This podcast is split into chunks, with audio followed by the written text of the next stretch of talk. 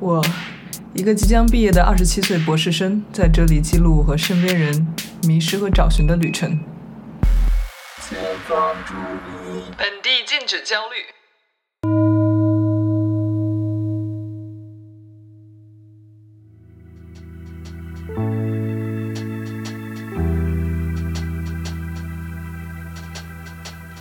这一期我们想聊聊我的现状以及下一步怎么办。我的现状，简单来说就是还有一年博士毕业，但是我既不想继续在学术界这个象牙塔里面待着，也不想直接进入工业界、科技大厂，这个做一些我们这个专业比较常见的，比如 data scientist 数据科学家。或者是 AI 相关，或者是啊、用户研究相关的这种比较所谓对口的内容。但是在具体思考我到底要做什么之前呢，我想先退后一步，就是要做什么这件事儿，我们为什么要去思考它？就顺其自然不好吗？然后为了避免自说自话的尴尬和无聊，我请来了我的朋友小宁。他现在的主业是运营他自己创立的全球分享与创作平台 Viva La Vida。你可以在这里，比如说用画来表达自己的生命。然后同时，他也是传奇的教育创新大学 Minerva 的首届学生。也感谢小宁愿意与我一起聊天，帮我梳理我的想法。那我们开始吧。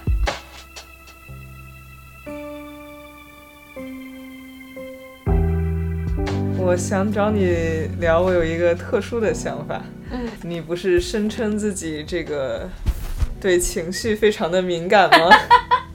声称这个词听起来就不太好，不过我暂时声称一下吧。嗯嗯，然后就是我在考虑以后要干什么这件事儿呢？我觉得除了这个有计划用文字的方式。思考一二三四五，其实还有另一种思路，就是倾听内心的声音，对吧？嗯,嗯，而且其实不光是说要解决以后要想要做什么这个问题，还有一个问题是为什么这么想要解决以后想要做什么这个问题。嗯，然后就这这一点，其实是我突然感觉是我其实比较有。情绪反应的一件事情，你的情绪反应指的是你会很焦虑吗？就是不知道未来做什么，还是你并不知道自己为什么这么着急，想要知道这个问题的答案？对我，我觉得更多是后者。我的紧张，或者是我之所以要做这个播客的这个原动力，还不光是说我不知道未来要干什么，而是我很怕我。没有仔细的思考这个问题，然后稀里糊涂的去选择了一些别人会更倾向于规划的道路。嗯、我觉得我认识的你不太会做这样的事情吧？就我觉得你做的每一步决定还是都挺经过比较缜密的思考和分析的。对你来说，可能与其说就是走了一条别人走的路，可能你更多会走一条别人不会走的路。不管这个路你想没想清楚。我觉得你描述的这个我是我理想中的我呀，但是哎，那实际上你看，嗯，这样吧，我还是从比较一个具体的点开始，就是我前两天看一个书，就是，哎，终于看到一个我比较喜欢的科学与佛学相关的一本书，嗯，叫做《Why Buddhism Is True》。哎，我看了那本书，我看了那本书。对，我觉得这本书的这个科学的水平以及它就是。相相交融的问题还是我比较感兴趣的，嗯，嗯，但是他反正就其中讲到一点，就是说人们总有一个要形成叙事的这样一种自然的倾向，然后我们就在平常的日子，但是需要把事情赋予某种叙事含义，然后最终呢，这个事情汇聚成一个庞大的。像这个中文翻译，它翻译的很佛学，嗯，就是我们认定做过的某件事是巨大的错误，认为如果我们做了别的某件事，一切就会变得美好，或者我们一定要获得某件物品或取得某种成就，如果不能实现目标，一切就会糟透了。就我觉得这个话就很击中我现在做这个播客的心理啊。就我觉得，如果我不能够实现目标，找到一个特别神奇的这个未来人生的方向，然后我就会是非常的遗憾，非常的这个对自己失望。然后就是我，所以我嗯的这个遗憾和失望，到底是对我人生做事情或不做事情呢，还是对于我的这个人生的故事有没有波澜壮阔呢？好像好像更多是后者。嗯。哎，那我问你啊，就说，如果说你人生就是没有像你所想的波澜壮阔的过，就是又会怎样呢？嗯。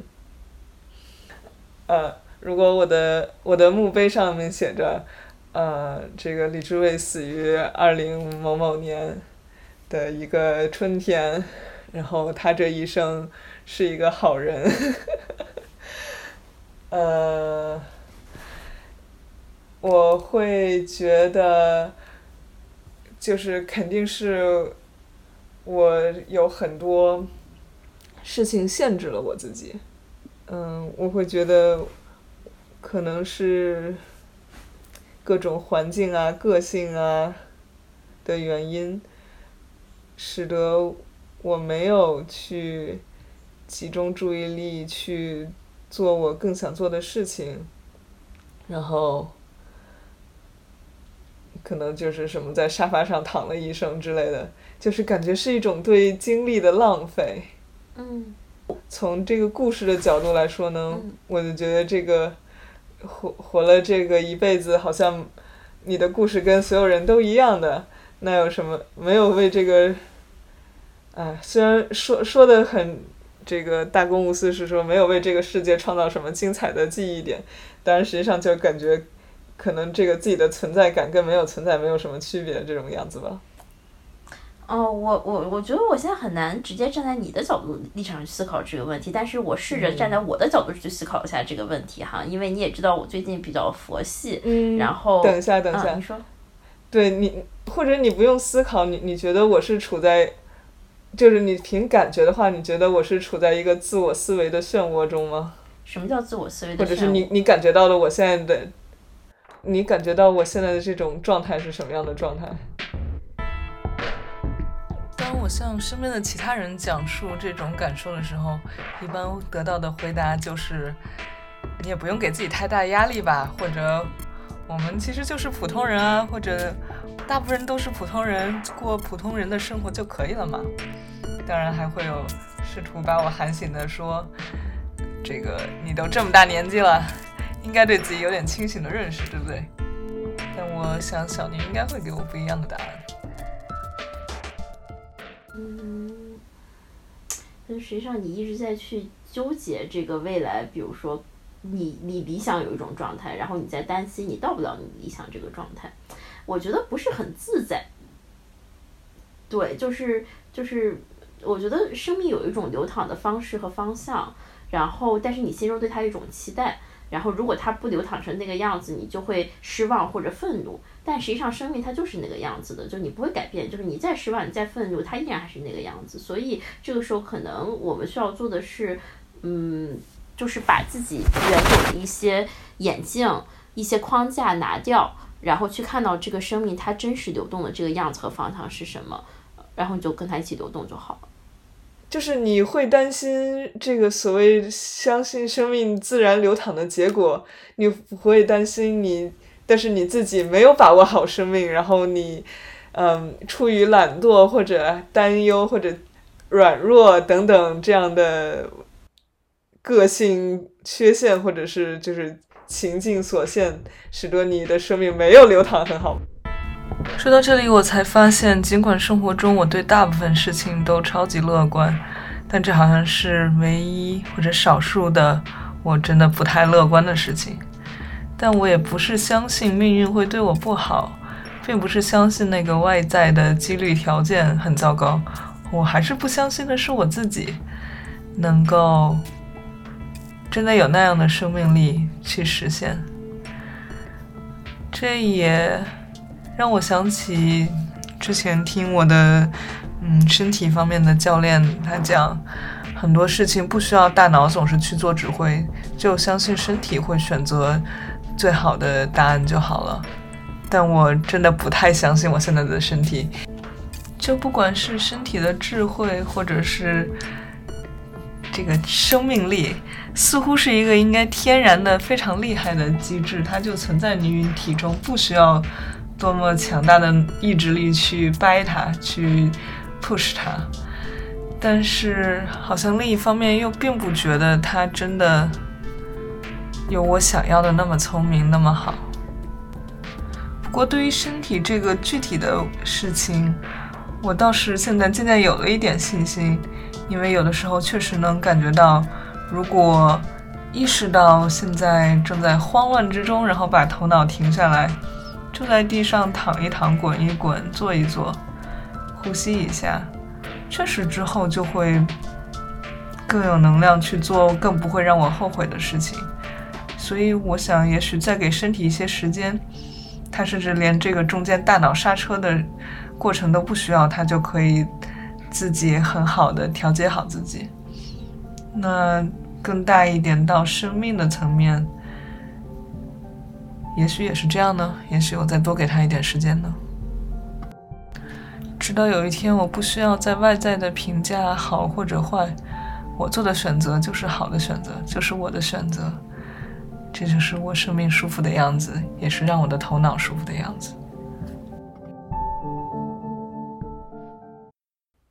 就是你会担心，嗯，出于懒惰或者担忧或者软弱等等，使得你的生命没有流淌很好。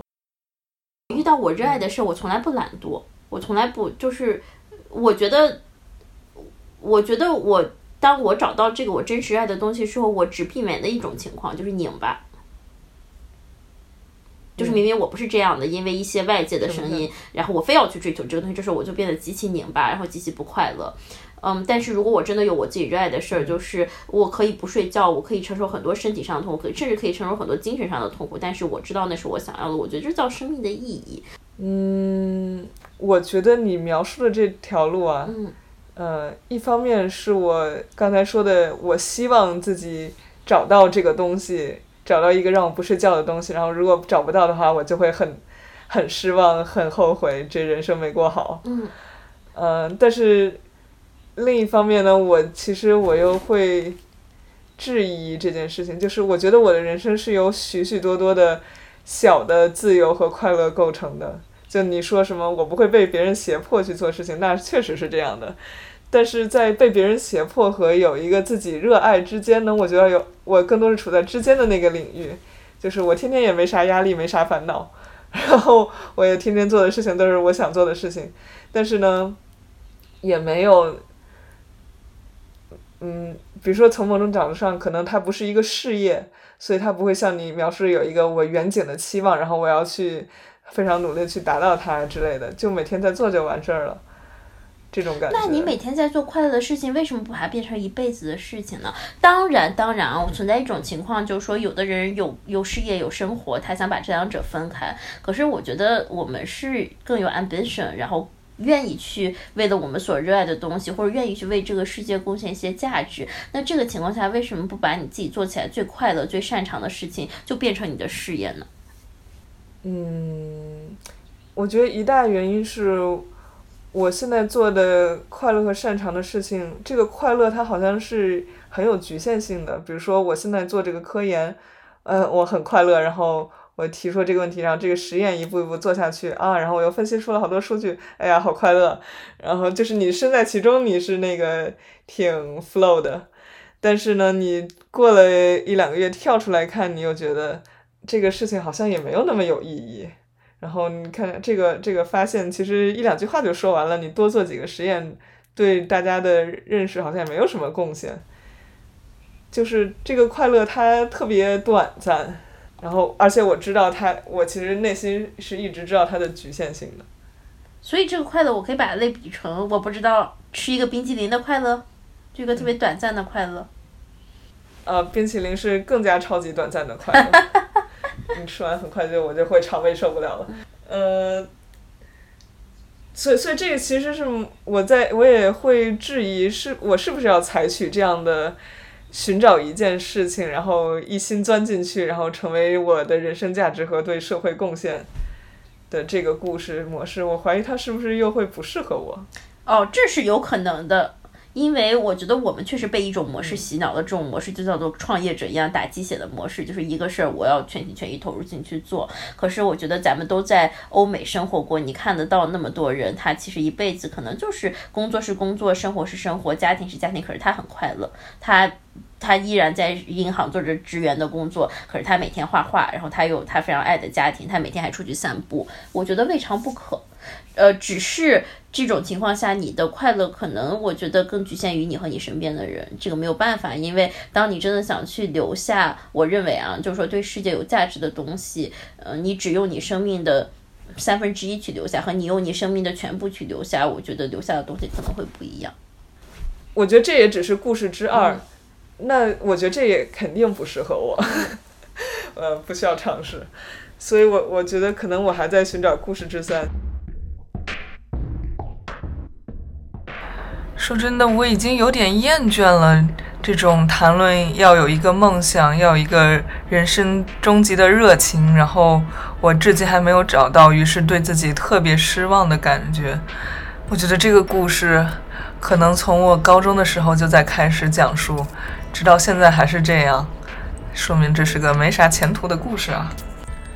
还有一些其他讲述故事的模式，比如说我身边会经常看到的一个人的主业是科研，他很热爱科研，但是科研不能完全的提供他想要的，比如说对现实更加紧迫的社会问题的关切，然后又在课外会组织一些其他的活动，嗯，去参与社会活动。这个是从。大概每个人每天的精力分配去讲故事，那你从一个人的人生去讲，一个人可以，比如说在前十年努力赚钱，超级努力的工作，积累好多财富，然后自由轻松的随着兴趣过剩下的日子，或者一个人懒惰了一辈子，然后到老了突然变成肯德基老爷爷，发愤图强，开创一番事业，种种轨迹，种种高低起伏吧。但也只是故事而已，讲那么多故事，好像又把我对生命的体验限制在某一种思维话语体系里面。其实也许就不用考虑这些呢，就我作为基因的容器，我只需要繁衍就好了；或者是我作为呼吸的容器，我让我的每一分每一秒的呼吸都真实有力就好了。有人曾经问我，我的生活是要到某一个程度，我才会感到完全的满意吗？我真的想了想，好像不管什么样的生活，我都不可能完全的满意。那也许这就是我生活的故事。审美上呢，我更喜欢那种讲不出来的故事。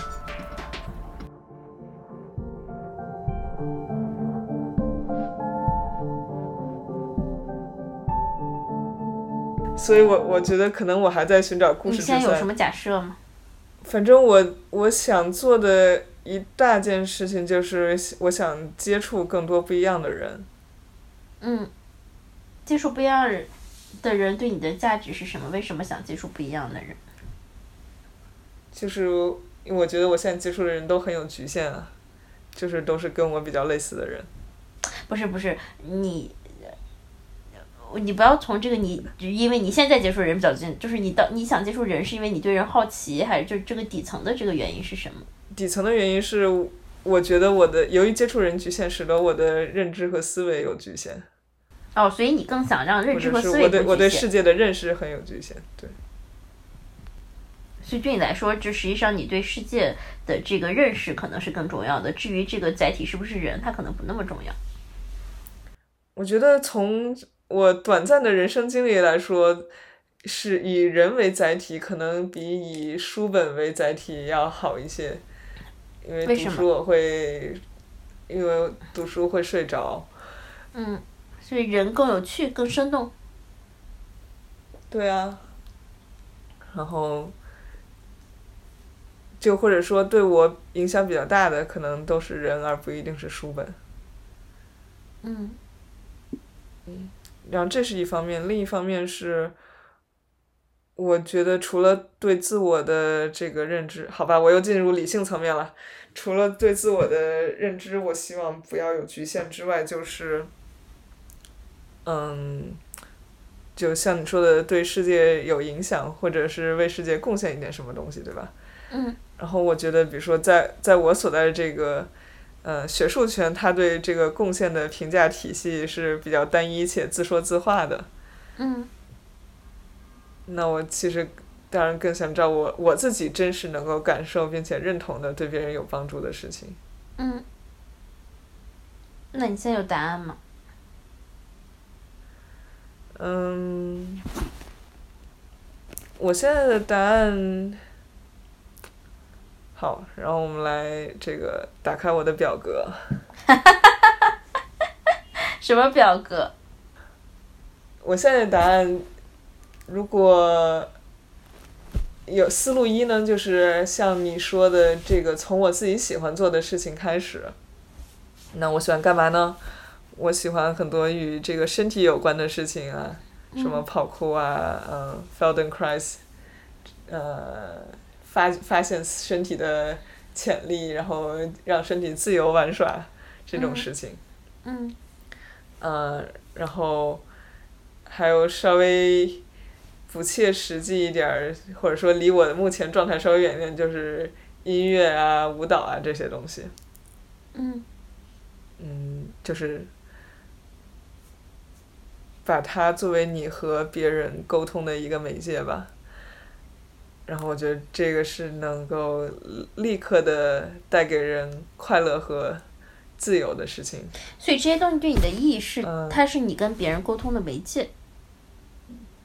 就是它现在对我的意义只是它是我快乐的事情，但是如果我要希望接触更多人的话，它可以是一个媒介。OK，呃，我我试图把你刚刚讲这两点融合一下哈。就首先我想知道，就是你刚刚讲这些你感兴趣的事情，跑酷、身体这个那个，他们之间有什么共同点吗？就是身体啊，我要概括的话就是身体啊。就包括音乐等等，对你来说都是身体。哦，音乐啊，音乐是音乐啊。就所以这东西之间有共同点吗？嗯，比如说对一些。没有觉没有觉察或者没有被放在注意力中的事情的觉察嗯和放大，然后由此的话会构建一些对。就这么说吧，就是如果你我没有这些练习，当我走在路上的时候呢，我就是在走路，然后从 A 点走到 B 点。但是，比如说我有很多对身体的这个觉察的练习呢，然后我走在路上，我就一直在感受我的这个重心是怎么从脚掌、后脚掌到前脚掌，然后到骨盆到上肢的这个过程。然后我走着走着路就发现，哎，我今天走路又有变化。嗯然后跑酷呢，就会让我走着走路就发现，哎，这块儿可以跳过去。然后这就是所谓城城市是你的游乐场的这种嗯自由、自由的感觉。然后当这个在听音乐的时候，你走着走着路，你就会发现目前的场景其实就转换成了一段旋律在你脑海里面播放。嗯，好像这个感受，然后创造的过程是你很热爱的。对啊，哦，那我提一个假设，你有没有可能做一个，比如说游历世界的一个创作者？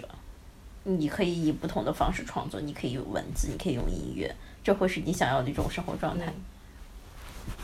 嗯，这个是，对，可能更接近于我希望能够规划产出的一种未来的状态。嗯，哎呀妈呀，我也喜欢这种生活状态。好吧，呃，我要是车里有座儿的话，就带上你。嗯，还有什么其他的状态？你刚刚想讲？嗯，这个是我就是把我现在的生活的快乐延伸。嗯，然后另一个方向呢，就是纯粹的，就是抛弃我现在所有知道的事情，然后我就像一张白纸一样去投入到世界上的某个角落，就是我有这样的浪漫幻想。嗯，我最最想去就是什么草草原上面骑个马，然后这个跟牧民生活之类的。但是你知道那种生活过一段时间，你就会你就会你就会无聊。就除非说你变成一个，因为按你的性格哈，你喜欢感受创新，除非你变成一个博物学家，天天在那观察不同形式的草去记录，那我觉得那你不会无聊。Otherwise，就是牧民的生活过两天就无聊了，因为他们没有你这么强的，就是就是 intellectual curiosity，他们的生活每天就一成不变，但他们满足。嗯，这是你的假设吗？嗯，这是我的假设。呃，什么支持了你的这个假设呢？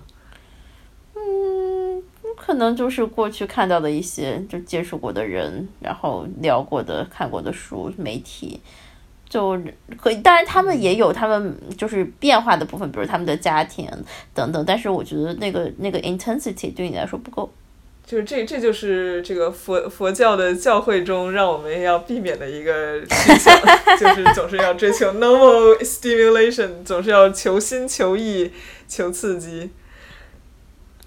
嗯，就是在在我们的主流文化中，是把这个看作一个比较好的、充满激情与创造的这样。但是佛教里面，它不是也在不停的去探寻真理吗？它不是在求内心的这个所谓也不叫新新奇或者这个意，而是就是内心的一种更加深刻、更加他要 enlightenment 吗？对啊，那 enlightenment 也是也是 stimulation 啊，对不对？你看，你你又开始不择手段的赢得辩论了。这个不是辩论啊！没有，我就是，我就觉得，因为，因为就是我理解的佛教里面那些高僧，就他们也是想要更好的东西。当然，这个更好，它不是在更多钱，或者而是更好的内心。那这不也是一种不停的追寻嘛？我们不都是在追寻吗？只不过东西不一样而已。对于牧民来说，他可能每天追寻的是怎么把猪养好，怎么，对吧？怎么让家人、老婆过上一个好的生活。牧民养养养羊了，养马了，但是，嗯，就是你的生活的外在其实不影响你的这个觉悟的旅程，对不对？你那个什么僧人天天在庙里就天天呼吸，都不一定要吃饭，他多么的一成不变啊！人家还要追追寻觉悟呢，就是，所以我说这是一个假设哈。嗯，嗯嗯嗯嗯嗯嗯，这个 make sense。嗯，嗯，在 anyway 就是，我也可以，当然像你说的，就是抱有一一定的研究目的，或者是，并不把自己百分之一百的融入，还剩下百分之十，我是作为一个局外的观察者，我去观察植物，或者是我去观察，啊，这些人的生活，也许他并不是像我们想象的这么简单一成不变。嗯。嗯，就是你可以作为一个这样的观察记录者，然后这是另外一个思路。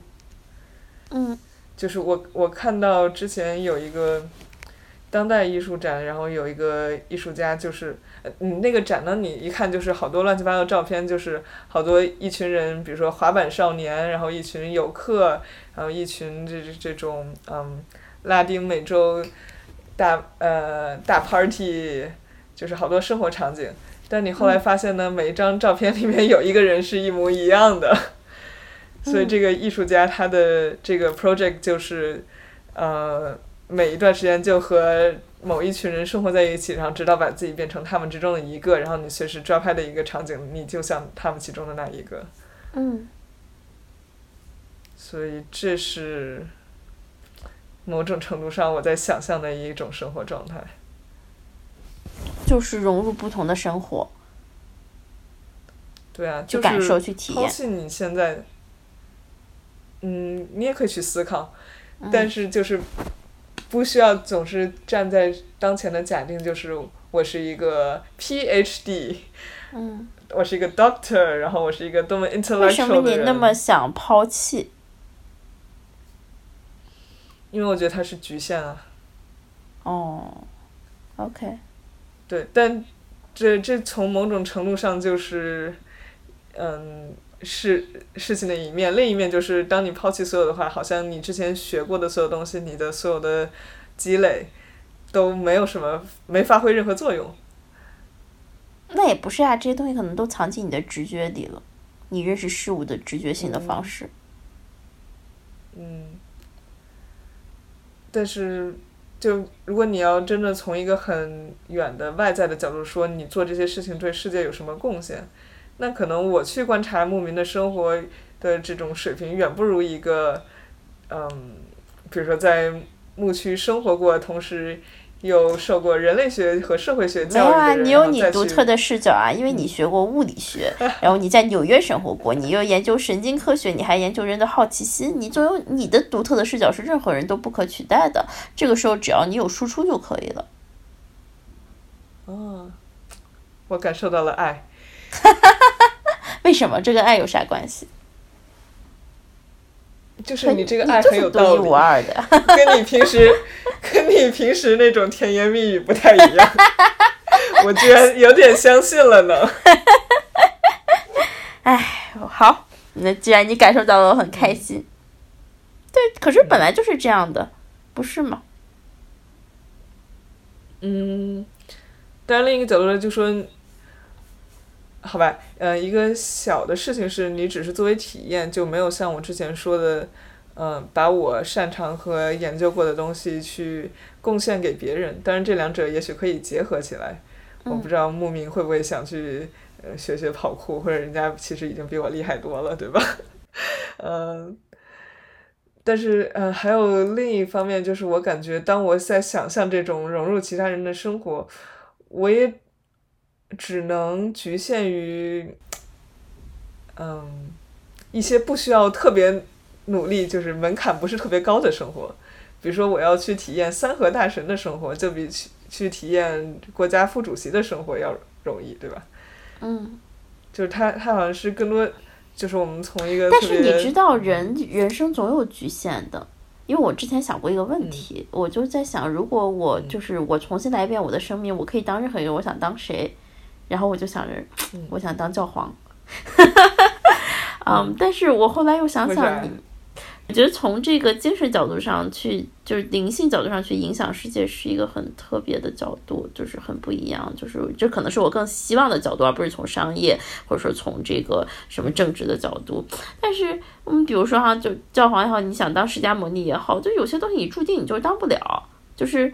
对，就我们就生在这儿了，就是人一生，就是你生生什么总有局限。你生成一个中国人，那你永远无法彻彻底底的了解，比如说美国的文化，嗯，所以你干嘛非要抛弃所有东西呢？难道你过去这些自己拥有的东西不好吗？嗯，呃，过去所有的过去对于现在的我都不好，为什么？对，这就是一个价值观的问题了。就是其实我的好不好？这里的唯一的评判标准就是有没有让我有更多的成长。就是如果我还留在过去的我之中，就不是我们我们不可能用一个抽离的视角来看，是中国更好还是美国更好？是这个读 PhD 更好还是去工作更好？就但只是说我不能一直都在读 PhD，就这个意思。因为你需要不停的成长，所以你一定要不停的去换外界的环境，或者换你在过的生活，你的体验。肯定不是这样的，但只不过我现在感觉，在我现在的环境中，它没有一个很激励我去成长的这个条件。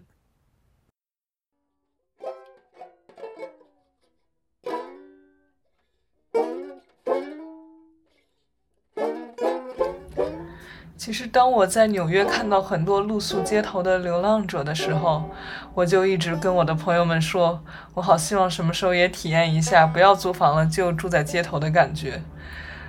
我非常有良心的朋友们会说，这个真的是何不食肉糜啊！你一个非常养尊处优 （privileged person） 会去才会有对这种人家艰难生活的浪漫幻想。的确是这样的呀。那既然这么多养尊处优的人都会有这样的幻想，说明这也是某一种人性了。而且事实上是美国还真的有这种，嗯，宣传教育组织吧，他会组织嗯家庭很好的高中生去体验一下，呃，没有工作，然后没有任何亲朋关系的人如何在一个陌生的城市生存，要到饭吃，找到地方睡，不会被驱赶，又可以安全，像是一个生存考验吗？或者变形计吗？我觉得，真的从我的自私的观点看。只是在所有人都在寻找自我的时候，我有时候也想放逐自我，忘记自我的任何预设的形状，一个非常自私的出发点而已。嗯，但其实对我来说，这个还有很多现实的问题。我并不是真的想放弃自我，然后进入到某一种生活状态里面。其实我，嗯，在间隔年的时候。我曾经就说啊，那我要去不同地方生活，我要去印度，我要去，呃，外公外婆生活的乡村，嗯，但事实上，比如说在我乡我的乡村生活，由于乡村里有 WiFi，所以其实上我过的就是只是没有空调的宅家生活一模一样的。就当我身处在那个环境，我真的能够投入进去吗？然后我投入进去的同时，又有没有心力把自己拔出来？依然可以保持那个敏锐的、有创造力的观察者呢？我可以放弃很多，但我不想放弃那个有创造力的鲜活。这是现在的我，或是未来的我一直面临的问题。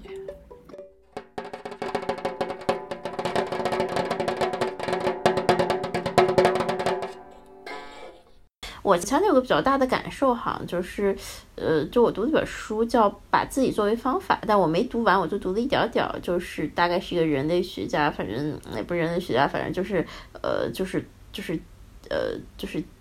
怎么形容我也不知道咋形容，反正挺火的一本书，就是可能讲这个中国时代的变迁的吧。但他从很小的细节，他比如说他就从这个，哎，你去菜菜市场跟大妈买菜，对吧？你跟他一聊二去，你就知道他的生活是什么样。你从他的生活这个非常小的这个切入点去。去窥视中国这个时代的可能这个改变变迁，或者最近的一些呃一些发生的这个大事儿等等，那让我意识到，其实生活中这些可以去让我们去产生新的认知的这个细节是很多的，就包括说像你刚刚讲的，我们去感受一些感受可能。之前不知道怎么去感受，后来你突然知道可以用这种方法，发现我操，生活突然变得丰富了很多。所以其实有时候可能不用抛弃过去的自己，也不用到一个新的环境，其实这些东西换个视角就能发生。嗯嗯，我觉得那我更多的需要考虑就是环境可能只是一小部分，但更多的还是你处在什么样的一个生产结构中，比如说这个。我是说个体的生产结构，就是或者你的生产方式。比如说，你作为一个 PhD 的话，你的生产结构，呃，关心你的工作的就只有你和你的老板，在觉一年三百六十五天的三百六十天都是这样的。然后你可能主要的事情是自己这在这个单打独斗的做实验，然后分析数据什么的。然后这这种关系呢，就是让我感觉和世界很疏离，然后他也。并不太很能激发我的这个继续去深入的发掘和思考的动力。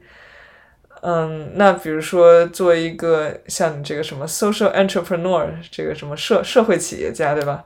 然后，那么你面对和每天需要处理的关系就会更多人，然后你需要对更多的人负责。那我感觉这个生产关系就会，也许会刺激我更多的去，嗯，动动脑子，然后去。发现一些不同的东西。嗯，你说也有道理哈，但同时我要跟你讲，就有的时候，尤其最近我这几天其实状态不太好，我每天早上起来就是我一种厌恶感，就我觉得我自己不是个人，我是一个 bucket of responsibilities，like from everywhere。嗯，对，就有种被胁迫的感觉。其实，因为我是个很自由的人，其实有时候我觉得挺烦的。嗯。然后你比如说，你还是个女儿。你还是朋友，对吧？你还是别人的这个，比如说这个等等等等等等，所以就就对啊，你你接触的 stakeholder 越多，确实就是你会更加不自由。嗯，你觉得是这样线性的关系吗？或者你觉得你跟越少的人接触，你的你会越自由吗？嗯，也不是跟越少的人接触，就是你你承担越少的角色，我觉得人确实会相对自由一点。就比如说，如果我有一份工作和我有三份工作，那肯定我的自由度是不一样的。嗯，那你你会找到对你来说最最佳的那个点吗？我觉得我会，就是我觉得我可能倾向于就是只扮演那么就是少有的几个固定的角色，然后跟很多很多生命产生连接，但是不扮演某种具体的角色。连接对我来说很美好，角色就有点累。就是连接和角色的区别是不是？连接是说它可以是非常自发的，然后你情我愿的，但是角色是一个已经有计划好的，你要输入这个，产出那个。嗯，我想想，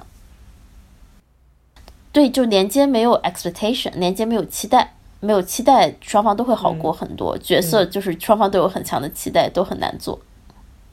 就你说的这个和人建立连接这个东西，其实肯定是我现在特别想要的一件事情。就我觉得，就我对博士生活很大的不满也是这一点。嗯，就太习惯于自己一个人待着。嗯嗯，但是当我又在想，当我说我想去接触很多不同的人，然后和不同背景、不同状态的人。有连接的时候，我就想这个这个连接到底是啥意思呢？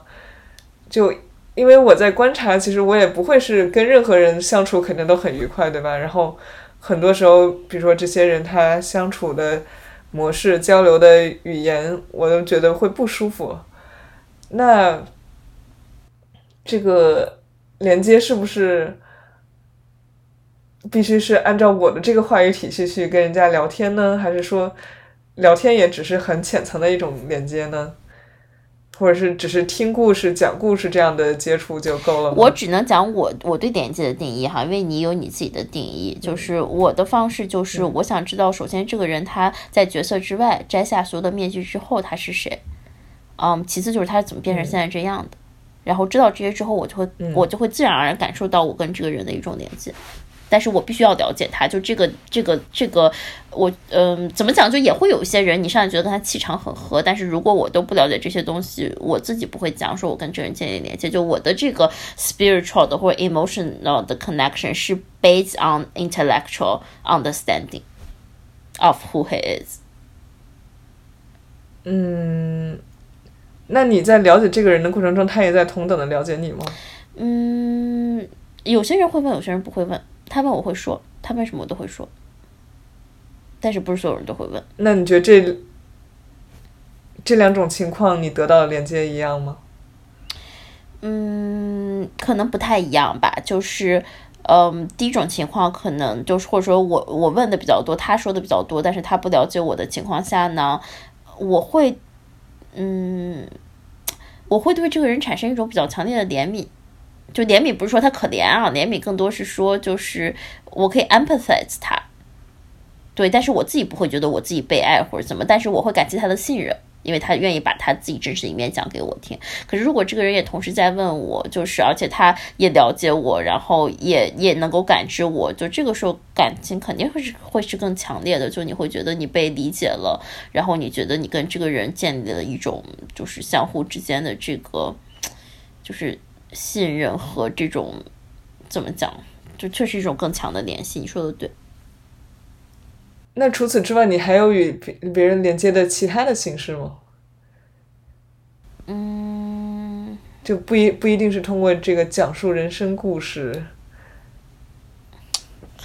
其实我最近因为跳舞嘛，我其实真的发现不太有，就哪怕我跟这个人跳舞，然后我很喜欢他跳舞，但是我我心里就是不得不一定要了解他是谁。如果不了解，我跟他跳的再好，我还是不会去感觉到我跟这个人有连接。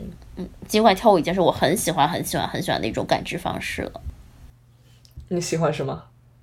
就是你喜欢跳舞的什么？嗯，就是用身体去感知一个人。然后你感知到的是什么呢？就是这个人，他的感感觉，他的能量是，他是紧张的，他是放松的，然后他是可能妩媚的，他还是一个很简单的，就是一种感觉。啊，OK，就是你觉得这是一种非常直观、直觉的对这个人的状态或者性格的感受，但是他不够不够深入。对，就是我依然想知道，就是这这可能是，比如说我感受到他真实的状态，但我依然想知道，就是这个这个里面还有什么，他背后到底是他是怎么来的，然后这些所谓表面上的感知，它构建在一个什么样的人的血肉的这个基础上。就我希望这个感知它是有血有肉，它是具体的，它是复杂的，而不是感知完了就完了。我，嗯，我我会感觉很多时候。这种跳舞中的短暂的感知，很多时候会是我自己的偏见的迅速的投影。哦，当然，可能你比我段位要高一些，但是就是我理解，我会想了解这个人背后，可能是因为我我想某种程度上，比如确认一下也好，是不是这只是他在这种情景下的一个偶然的表达，他其实并不是真正的他。哦。嗯，我想一下，我的这个原初动力是什么？嗯，我会感，哦，我明白你的意思，就是说你会觉得他可能，比如说，可能就是今天他临时紧张了，他就变成一个紧张的状态，或者说他可能只在跳舞这个过程中紧张，他可能平时不是一个紧张的人。你想确认一下，是这意思是吧？嗯嗯。哦，那对我来说，可能我也不相信一定有唯一的答案了。哦，那对我来说，可能就是。整个跳舞感知这个过程，他给我的答案是告诉我这个人我愿不愿意接近，愿不愿意去了解。然后当我真正了解的时候，我可能会去抛弃，就是我跳舞之后之前获得的那些东西。我会去通过语言，通过他的故事，通过他跟我叙述的方式，通过他跟我叙述时候那种两个人交互的感觉去重新判断。就可能这些表面的感觉，就跟他长得好不好，就实质上我发现我最近越来越喜欢通过一个人的面相和声音去去决定我想不想走近他。就我不会因为一个人面相回归了人类的本能，但这个面相不是说这个人他长得好看不好看，而是比如说你知道就是那种感觉，比如说他笑起来好不好，或者他笑起来甜甜美不甜，就这个跟好看不好看没有关系，我觉得这个就是跟性格相关。嗯，还有一种说法啊，就是我跟我们原来就是登山社团的。一个前辈聊天，然后他又觉得你想跟人建立接建立接触的话，嗯，聊天只是又只是很浅的一个方式，不管你聊得多深，其实需要这个人一起经历一些事情。嗯，make sense，但是但是有这么一个问题，就是说，就是你你首先你精力有限，就是因为精力实际要比说话要就是更浪费时间。然后其次就是你怎么讲呢？就是你你很难去判断你要跟这个人经历什么样的事情，你们俩才能产生哪一种连接。就我觉得这个确实就是 cost 有点大，就很有可能你好不容易经历一段事情，但这经历就并没有让你们产生连接。但是基本聊天就是你问到了问题，只要这个人还愿意去诚恳的回答，就在我的角度上，我觉得这个连接还是比较容易建立的。可能有些人求多，有些人求精吧，我求多。啊，我只在少数的人身上求精，就是很贪心啊，又想要多，又想要精。嗯，你可以先通过多去，就是 numbers game 嘛，多去筛选到你喜欢的，然后再去在你喜欢的人身上要精就好了。但是，这个从佛教的观点来说，喜欢不喜欢，这都是短暂的。你干嘛非要管佛教说什么呀？你喜欢就喜欢，不喜欢就不喜欢。嗯，对我我这我这种我这个价值观其实跟佛教也没什么关系，就是。是一个应该不受现代青年人主流价值观所赞赏的价值观，就是我觉得我很不愿意去讨厌一个人，然后而且经过很多经历，我会发现，如果我能把这个讨厌稍微放下一点点，然后再从别的方式去了解这个人。那我的这个讨厌其实很快就消失掉了。哦，这个我是认同你的，就是你现在让我去讲一个人是坏人，我我无法找到一个人他是真正的坏人。就是当你理解他的行为模式，你知道他怎么变成这样一个人的时候，没有人是坏人，或者说就是所谓坏人，你会对他产生一种怜悯之心，其实他可能也并不想变成这个样子。嗯嗯，对我我可能更单纯一点，我就真的没有见过坏人，比如说。比如说，假如有人就是我，比如有人嫉妒你，就想害你。我随便讲，比如说，如果是你的这个实验室的一个同学，然后他老在你老板面前说你坏话，那你不会觉得他是坏人吗？你也没惹他，哦，就就没有这样的人啊。对啊，我就假设嘛，你就你就假设一下吧，如果有，你会觉得他是坏人。嗯，有点坏，是的，嗯，那你会遇到的。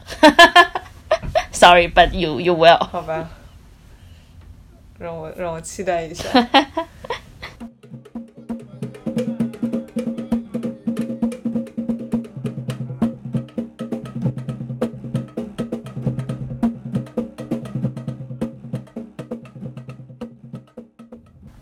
我还想问你一个问题啊，就是当你说你想为这个世界贡献价值的时候，嗯这个世界是一个宽泛的所指吗？就是为这个世界上的人。至于哪些人，我我没有一个特定的人群。你让我为中国人、为外国人、为哪国人都可以。嗯，但是可能我生活在这个国家，如果能多为这个国家的人做些事，我会很开心。就你总会跟有一些人产生更强的连接，有些人可能，嗯，比如说我作为这个国家的人，我可能对中国人感感情会更强，我对拉丁人感情会很强，因为我确实很喜欢那个文化。嗯，我可能对比如某个特殊的这个群体，我随便讲，比如说这个可能曾经呃就是不自信的、自我价值感低的女性，我可能连接感会更强。那可能我就 specifically 想更多为这些人去。OK，我还挺喜欢你这个答案的，为啥？因为我我是在想，我是在这个是也是我自己迷惑的一个问题啊，就是当我说我想和更多人产生连接，或者是帮助到更多的人，我感觉这是一个特别特别空泛的。呃意向的对象，就是其实我也我的脑海中其实没有人，嗯。但是你说的这个从自己的生活的环境出发，从你自己的经历出发，比如说什么低价值感的女性啊，嗯。就这是一个更好的定义的方式，也许。但是我觉得你并不是，比如说你前两天你在森林里，你记得那次我很就是很困惑，给你打电话，你说那你后来跟曹文你聊，你说你说我很开心，因为那天你你想要帮助朋友，你确实有个朋友想帮助，然后这个朋友就出现了。那我觉得你也有具体就是想对他们好的人呀，只不过你可能没总结出来而已。你的爱也很具体啊，嗯只不过我的爱可能具体而稀少。这我同意。对啊，就是我我是觉得人为什么要谈恋爱呢？就是这样的话，你的心里有一个锚点，然后你没事儿的话，你可以想起这一个具体的人，然后你就可以想啊，这个人今天在干嘛？他也许啊可以一块儿干点什么。对，但是同样的，就是说，当你想起这个人的时候，如果你突然想到说啊，你想跟他这么干，他他妈的可不一定想跟你这么干啊，你在想他，他他妈可能可不一定在想你，他可能在想别的女人，你就会多了很多烦恼。你怎么这个小剧场发展的这么快？就是这样的，就是我就发现，就是只要人人一旦对另外一个人有期待，不管这关系是什么样子，就会完蛋。我现在的方式就是不要对人有期待。啊，对，但是啊，这样吧，有几步走。第一步，你心里要有一些人；第二步，你决定你与这些人的关系是什么。嗯，我现在还在社会主义之前阶段。现在找人没事，这不我已经在你的心里了嘛，对不对？你对我有期待吗？你也真是大言不惭。帮你把实话讲出来。呃，当我有期待的时候，我会尽量诚实的告诉你。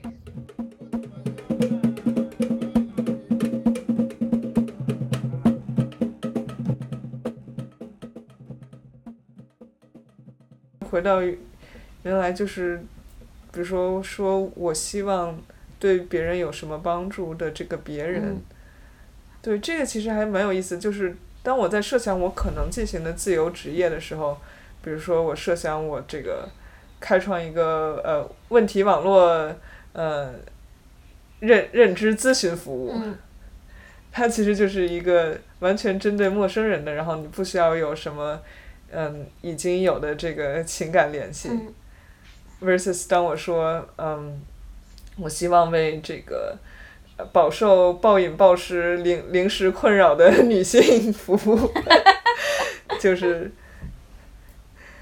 这个就就还更多的是从一个我自己的情感连接出发。嗯，呃当然，可能本质上也没什么区别，就我还是会认识很多陌生人。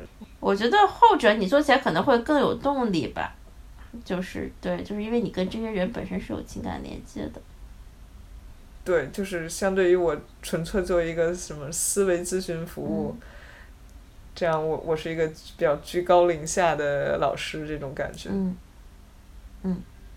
嗯。对，找到你的 beneficiary target audience，我觉得人本身，我前两天看那本书《社交大脑》嘛，就是我，当然你学这些东西你可能会更了解，就是里面有个观点就讲说，人生来就是去。也不能说，就是人生来有种本能，是你要去帮助别人，你本来也会更快乐。什么？你大脑会分泌这个那个，让你更快乐，因为你帮助了别人。嗯，这当当我说什么我要对社会付出更多价值，其实我才没有那么高尚，我就是希望社会能夸夸我。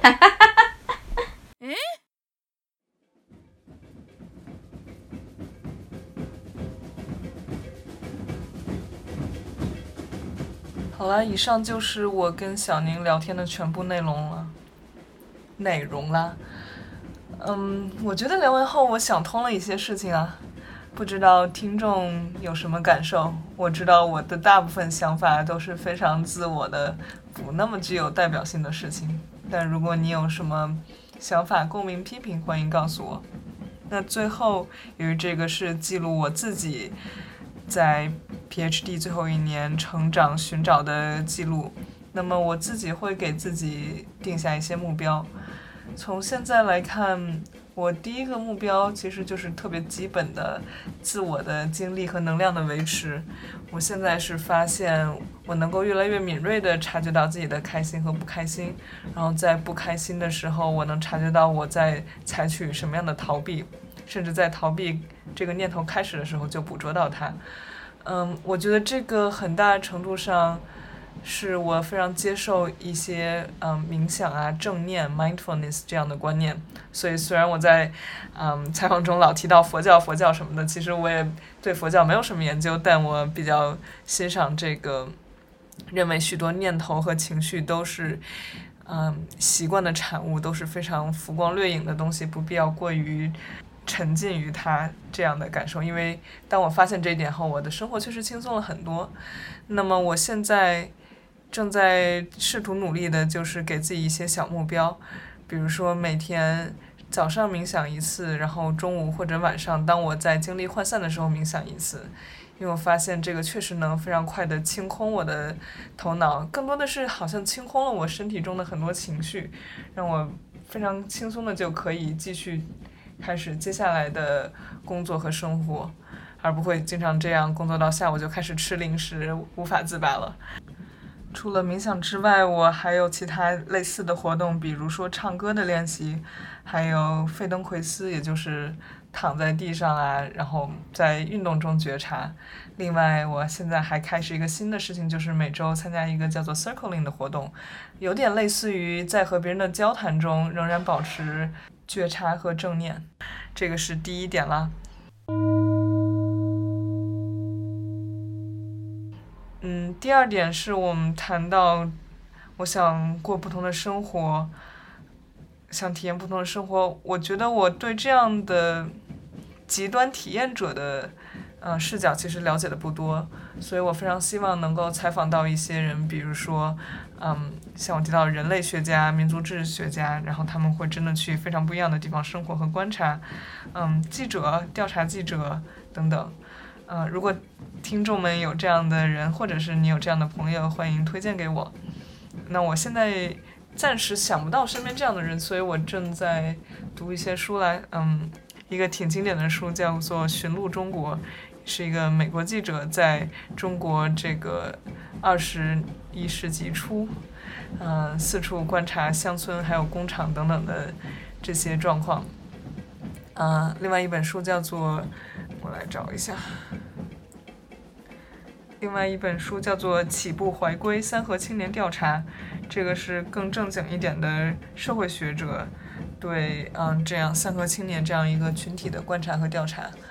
嗯，我想大概一个月后的某一期节目，我会给大家呃汇报我在这方面的学习研究。嗯，最后一点就是我谈到我很希望和身边的人建立连接，也许是用一些我喜欢的东西作为桥梁。嗯，我现在尝试着一件事情就是把我平时很多非常基础的身体训练，不一定是跑酷，很多就是躺在地上啊，然后放松，然后感受身体活动这样的训练和身边的人分享，包括我的室友，嗯，我还在试图督促我的妈妈这样做。嗯，另外一点呢，就是关于我的学术研究，其实我下面一两个月会放在非常大的精力在寻找我最后。一年的这个研究课题，确定这个研究课题，嗯，但是怎么把我的学术研究跟更多的人分享、谈论，这我真不知道怎么弄了。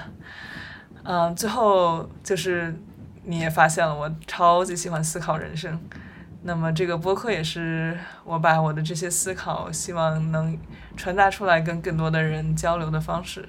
那么也欢迎你。